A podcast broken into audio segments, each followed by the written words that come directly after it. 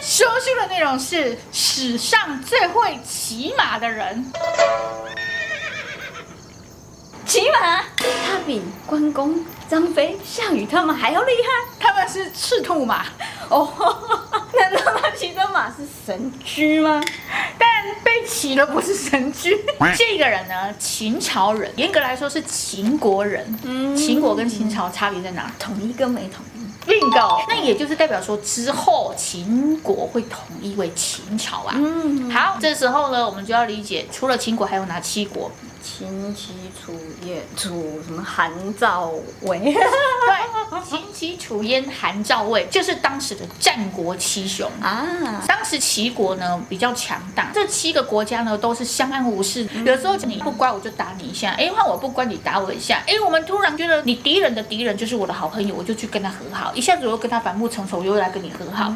所以当时的七国永远都是搞这种一下好，一下不好，一下邦交，一下断交。那用什么方式来做这件事情呢？不是送礼哦，也不是联姻哦，是干嘛？比如说今天我秦国非常的强大，你今天楚国发现我有点强大了，你就把你的公主嫁到我的太子。好，今天秦国人发现赵国好像更厉害了，赵国就要求我的太子成为你的人质啊，太子就是拿来当人质用的，公主就是来来联姻用的。这样的话就会变成赵国人有我秦国人的太子，我秦国呢有你楚国的公主，所以呢他们就是用这种方式让七国相安无事。每一个人都会知道说，其实现在比较强大是谁，谁慢慢在强大，谁慢慢在衰弱，谁慢慢在做什么，他们通通都知道，因为都是有这些公主啊、太子啊互相交流，到最后就会开始产生很多很多厉害的谋士。当时最厉害的谋士就是秦国的商鞅，商鞅变法呢，让秦国就是突然国力大增。这时候其他国家还在互打啊、互和好啊、互相借啊、互相为人质啊。那时候秦国有一个太子去当人质，每一个太子都要认命的。为了这个国家要付出，我就一定要听从父皇的命令，然后到哪一个国家为人质，叫质子。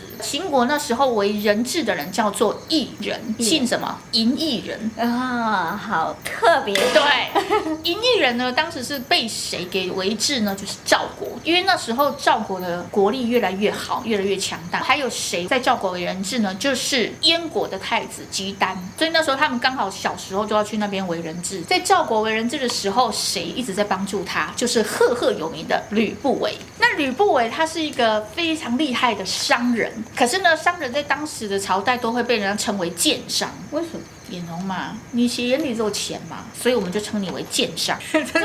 葡萄酸心理吧，那是以前的朝代嘛，以前就有所谓的士人，有知识的，有教育水准的，甚至你是哪个名师旗下的弟子，这些才要被尊重，其他的一律为贱奴、贱婢、贱商。当时的朝代是这样子啊。那那时候呢，楚国公主嫁给秦朝，就是我们非常知道的芈八子。芈月啊啊，是那时候他们姓芈这个姓氏的人都要负责嫁到各个国家为后宫。然后那时候呢，嫁来是谁？华阳夫人。华阳夫人都是芈姓一家族的人。那在更追溯前面那几辈，就是宣太后。我们所看的《芈月传》，就是当时宣太后嫁到了秦国，她才会执掌秦朝的时间非常非常的长久，再开始延续延续延续到秦昭襄王。秦昭襄王在位到。五六十年，不小心把他的大儿子太子给熬死了。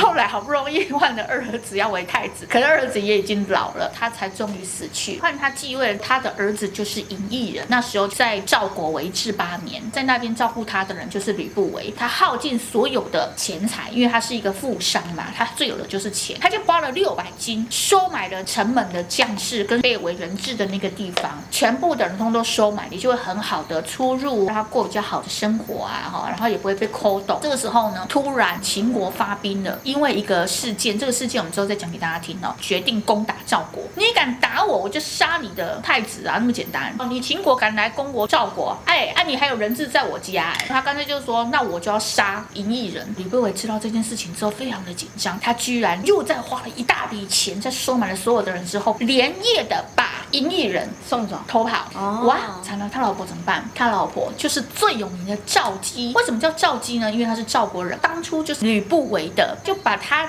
房里这个女人送给银艺人解闷儿用的，跟银艺人在一起之后，就生下了赫赫有名的嬴政。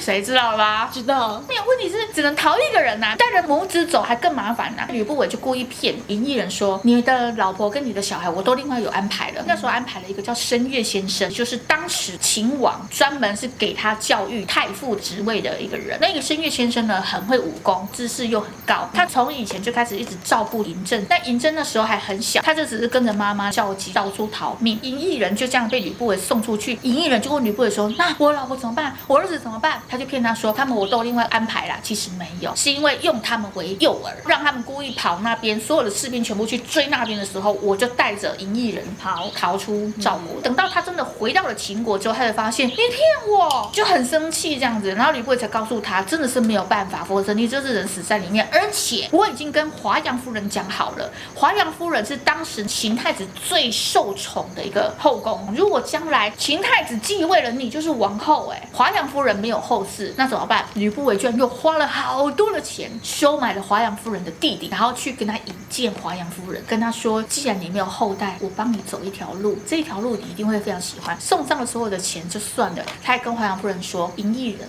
可以当你儿子。华阳夫人就不相信嘛，就你真的会听我的话吗？成为我儿子之后，你就是名正言顺的继位人了。他就一直跟他保证，因为现在银翼人的命在吕不韦手上，所以吕不韦就用这个方式呢，让华阳夫人答应立银翼人为他的义子。华阳夫人还是不怎么相信，结果吕不韦好聪明呐、啊，他居然做了一件事，什么事呢？他知道华阳夫人是楚国人嘛，所以他就叫银翼人穿着楚服走到了华阳夫人面前唱楚歌，我的家乡，好有亲切感。就是你了，我的儿子啊！他就顺利的成为华阳夫人的儿子，变成真正的嫡长子。华阳夫人在当时秦太子的后宫是属于正宫。我不是刚刚告诉你说秦昭襄王给人家熬太久了，熬死了他大儿子之后，终于换银翼人的爸爸继位了。银翼人的爸爸才继位了没有三天，啊，就这样了。换谁上位就赢异人啊，华阳夫人就变太后啦、啊，还要不要听华阳夫人话？还是得听，因为赢异人靠的就是吕不韦。但这时候丞相会就有人争了，谁要争？吕不韦跟华阳太后的弟弟，最后谁会赢？当然是吕不韦会赢啊！吕不韦这么的厉害，都关于吕不韦的故事，我们下一次跟大家讲。非常非常的聪明，成功让他成为秦王之后，他就想要接回赵姬跟他儿子嘛，开始跟所有的人谈判，然后吕不韦帮他想尽办法，终于把赵姬跟他儿子赢回来了。那没有想到华阳夫人开始乱政，所以呢产生。政变叫做华阳之乱，这华阳之乱我们以后再跟大家讲哦，也是非常精彩的一种宫斗剧啊哈。然后因为吕不韦终于被平息了，嬴异人也已经生病啊，牢牢垂睨，他的上位没有三年，他爸爸三天就死，他三年就死了。所以呢，赵姬是不是还很年轻？对，学家来说，他们的猜测应该只有三十几岁而已，就已经守寡了。他跟谁还互相有来往呢？能够解他寂寞的人是谁呢？啊，就就就当初把他送出去的那个吕不韦。史书上有记载说，哈，有可能嬴政是吕不韦的小孩，所以有可能，因为那时候也没办法验啊。又说有可能就是他把赵姬送给嬴异人的时候，已经怀了自己的小孩，然后再赖给嬴异人说是你的小孩。为什么你吕不韦对嬴异人如此忠心，后来也对嬴政如此忠心，也让赵姬这么听你的话？有可能是这样的关系。那这样子他也太贼了吧？这时候吕不韦很聪明，他觉得他的政治生涯比寂不寂寞还要重要，所以他不想再跟赵姬有来往，要不然嬴政长大被他发现了，直接 GG。所以他就想要摆脱赵姬。现代的人来谈分手就跟冤家一样，你觉得以前的人敢这样讲吗？赵姬，好了，我们分手了，拜拜，不可能吧？那时候嬴政还很小，当时赢异人下的遗诏就是让吕不韦成为丞相，而且是重父。重父的概念就等于是嬴政的第二个爸爸，赵姬为金国太后。也就是说，你任何的决定都一定要先经过仲父的决策，盖上两个印章，一个就是国家的玉玺在重府手上，一个就是太后的玉玺。那嬴政干嘛？摆设，没办法，太小啊。其实那时候嬴政已经有很多想法了，但是他们就是不想放弃那个权力嘛。他要怎么办呢？咱们的主角来了，他就送了一个超级美男子。这个美男子叫什么名字呢？嫪毐，嫪毐还。不 想走后人的名字那么奇怪，但是你看那个字怎么写，很毒哈。这个绕看起来就非常的毒，这个矮看起来也很毒哈。但是呢，你要进后宫，你必须得先自宫。对啊。可是你自宫，你怎么取代吕不韦去取信对赵姬？难不成假？他就又花重金，我就想吕不韦很有钱嘛。他把嫪毐介绍给太后的时候，就只是单纯跟太后说，觉得你最近好像有点郁郁寡欢。我呢介绍给你，他呢对你一定会很忠心，而且会帮你排忧解难。太后就问他说：“哦，那你会什么啊？”嫪毐居然回了一句：“禀太后，我最会的就是骑马。”太后还听不懂，可是我这宫里没有马啊。你有听出来哪里怪怪吗？有怪怪的。对。所以，就嫪毐要跟太后说的是这个东西。吕不韦为什么特别找嫪毐？除了一来他是美男子、小鲜肉就算，他还在那一方面有非常强大的能力，很雄壮威武。他就这样跟太后讲，可是太后居然听不懂，他就想，可是我宫里没有马啊。吕不韦还觉得，本来吕不韦只是想说送这个嫪毐给他当玩物，就没有想到是反之，谁被谁玩还不知道哈。嗯。然后呢，他送给他之后呢，这个嫪毐呢，他又一定要先。所以他就花了一大笔的钱，就说我把你留在太后宫的时候，你做错事了，你要被责罚。来人啊，拖下去，就说要把他宫刑了。在施以宫刑的时候，嫪毐就紧张死了，紧张死了。他最雄壮威武的专长可能就没了。没有想到做的事情是什么呢？拔胡子。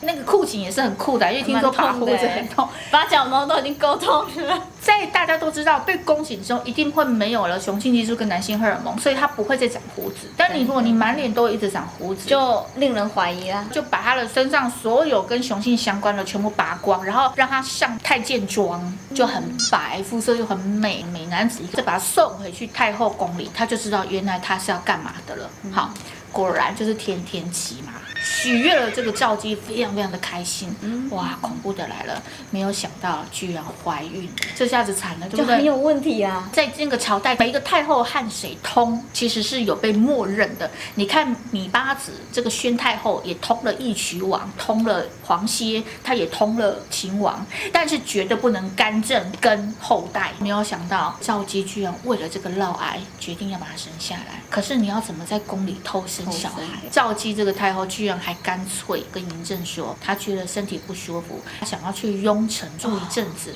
出宫。对，她就跟着嫪毐一起去雍城，把她小孩生下来。恐怖的是，还生了两个。哇，他出城这么久，而且呢，都是儿子。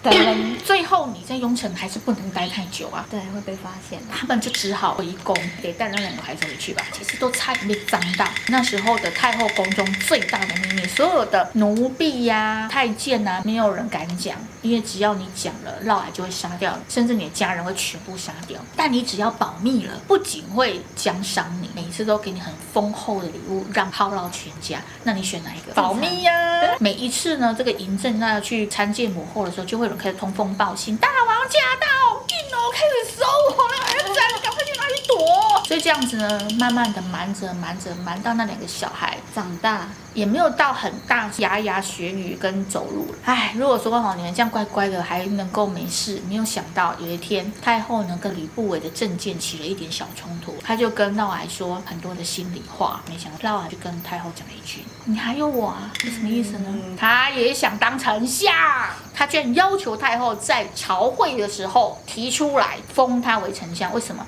因为嫪毐私底下通报。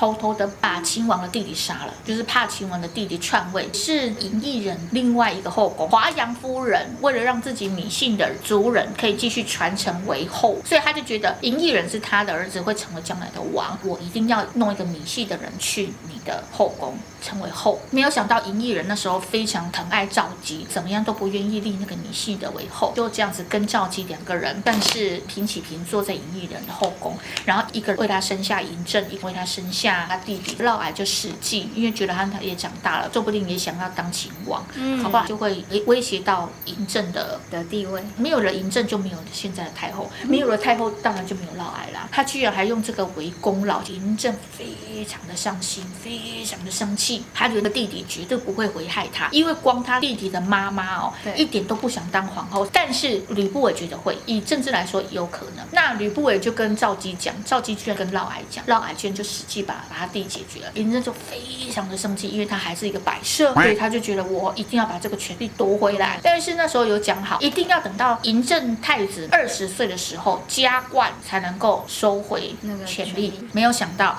太后居然就在朝会上跟大家说，我还要提拔一个人，这个人对国家社稷有功，应该封，就是嫪毐。那时候的重父吕不韦已经成为一人之下万人之上的丞相嘛。文信侯嫪毐想要跟吕不韦平起平做，想要跟他抗争。赵姬也觉得以后我就不用去听你吕不韦的。那嬴政呢？摆设。所以他很会忍辱负重吧？那时候有规定哦，嬴政如果坐在这，太后一定在他上。重负吕不韦只能坐左下，因为嫪毐被太后弄起来了，嫪毐居然跟吕不韦坐在对面。那你觉得吕不韦会为胜呢？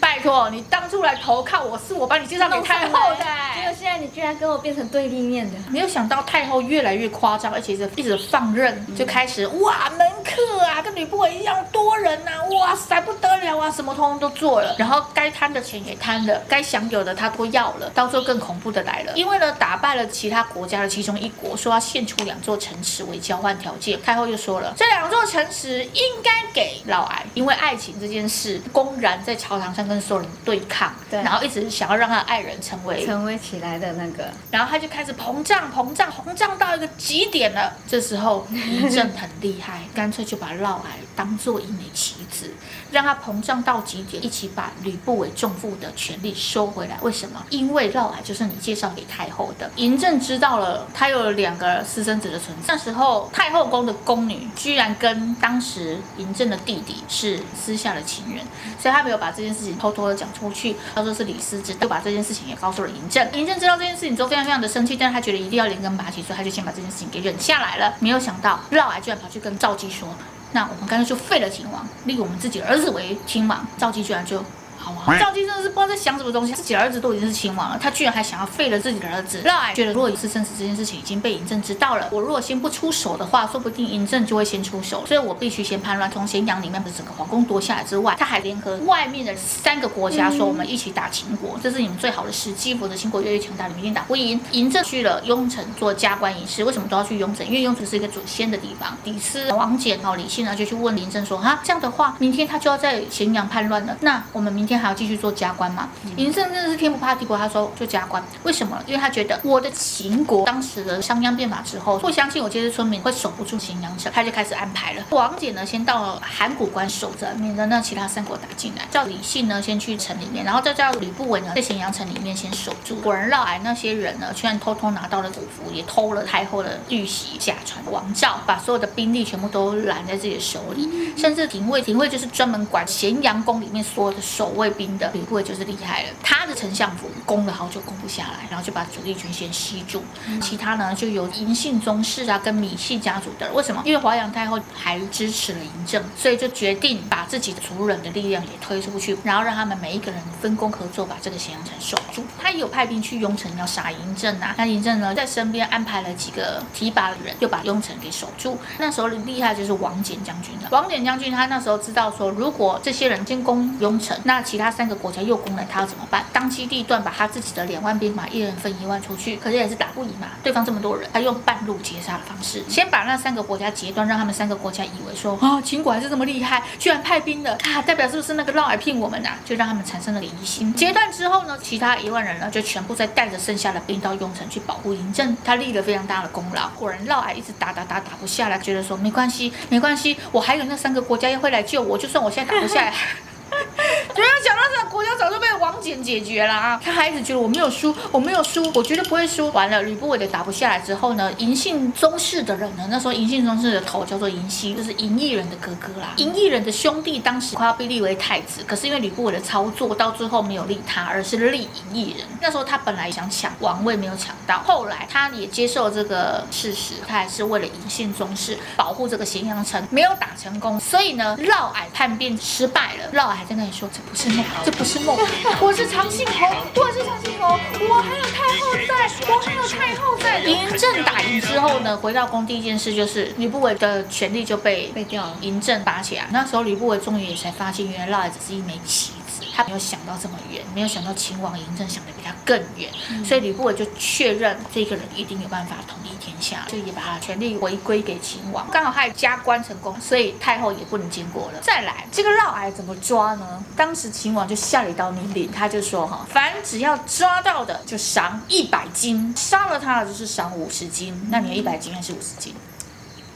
导致他身边的人发现我们好像快落败了，就叛变了，然后活捉嫪毐，就要好好处理这个嫪毐。他们那时候最严重、最惨的一种刑法叫做车裂，超恐怖，五马分尸。对，嫪毐就被车裂。他被车裂的时候，他居然还在那里，一定是梦，一定是梦，我是王，我是秦王，然后就 game over，就是 三族，三族哎，不是诛九族已经算不错了。其他的倒霉死，好不好？自己的事关我啥事啊？赵姬怎么办呢？嬴政非常的生气，赵姬居然还在跟他儿子说：“你应该要理解妈妈的辛苦，政儿啊，我跟你从小都在赵国，被人家当做人质啊，然后被欺负啊，相依为命走过来的，我这么深宫寂寞的感觉，你应该能理解啊。为什么宣太后就可以，你不能接受？”然后嬴政告诉他：“宣太后为了国家还杀了一渠王，你呢？你是要要杀我啊？”赵姬就哑口无。言了，他就把赵姬软禁在雍城，然后他小孩怎么办？对啊，那两个扑杀，把那两个小孩装进麻布袋里。哎，那赶快看布袋呀！呀，又被看布的。原来看布的是从秦朝，然后再到汉朝都是看布的。看起来之后呢，用力的举高，摔地上。一直摔，一直摔，摔到死掉为止，那个叫扑杀。那时候嫪毐有亲眼看到他两个儿子被嬴政扑杀，然后他才被车裂的。这时候嬴政就把权力全部集中了，他的梦想就是东出六国，统一天下，秦始皇。关于秦始皇的故事，我们额外再说一集给大家听啊。太后被秦王软禁在雍城嘛，那其他大臣就会想说，像秦王如果没有以孝治天下，无法以德服天下，就很难统一六国。只要有人进谏，他就会很生气，因为他那时候才刚被妈妈联手嫪毐差一点害死他，怎么可能放得下背叛跟仇恨？只要有大臣上书说秦王你应该要迎回太后，他就会非常生气，把他杀了。一个人讲可能没什么力量，居然有二十七个宗亲来讲，那二十七个宗亲觉得我们宗亲的力量到最后都在外臣的手上，那些外臣就是李斯、王翦将军啊、李信将军这些人都非常多的功劳，就会以功封侯、封赏嘛。但是宗亲的力量太小，当时的个嫪毐叛变，他们只是在咸阳城内做的镇守，但是真正的功劳不大，就没有办法论功行赏。宗亲就会觉得你秦王都只是用这些外来的人，我们嬴姓家族才是立业之本，就开始不满。那不然这样好，我们把太后迎回来，让太后继。继续执掌朝政，成为我们的力量，跟这些外来的作对，想要形成这个抗衡。二十七个宗亲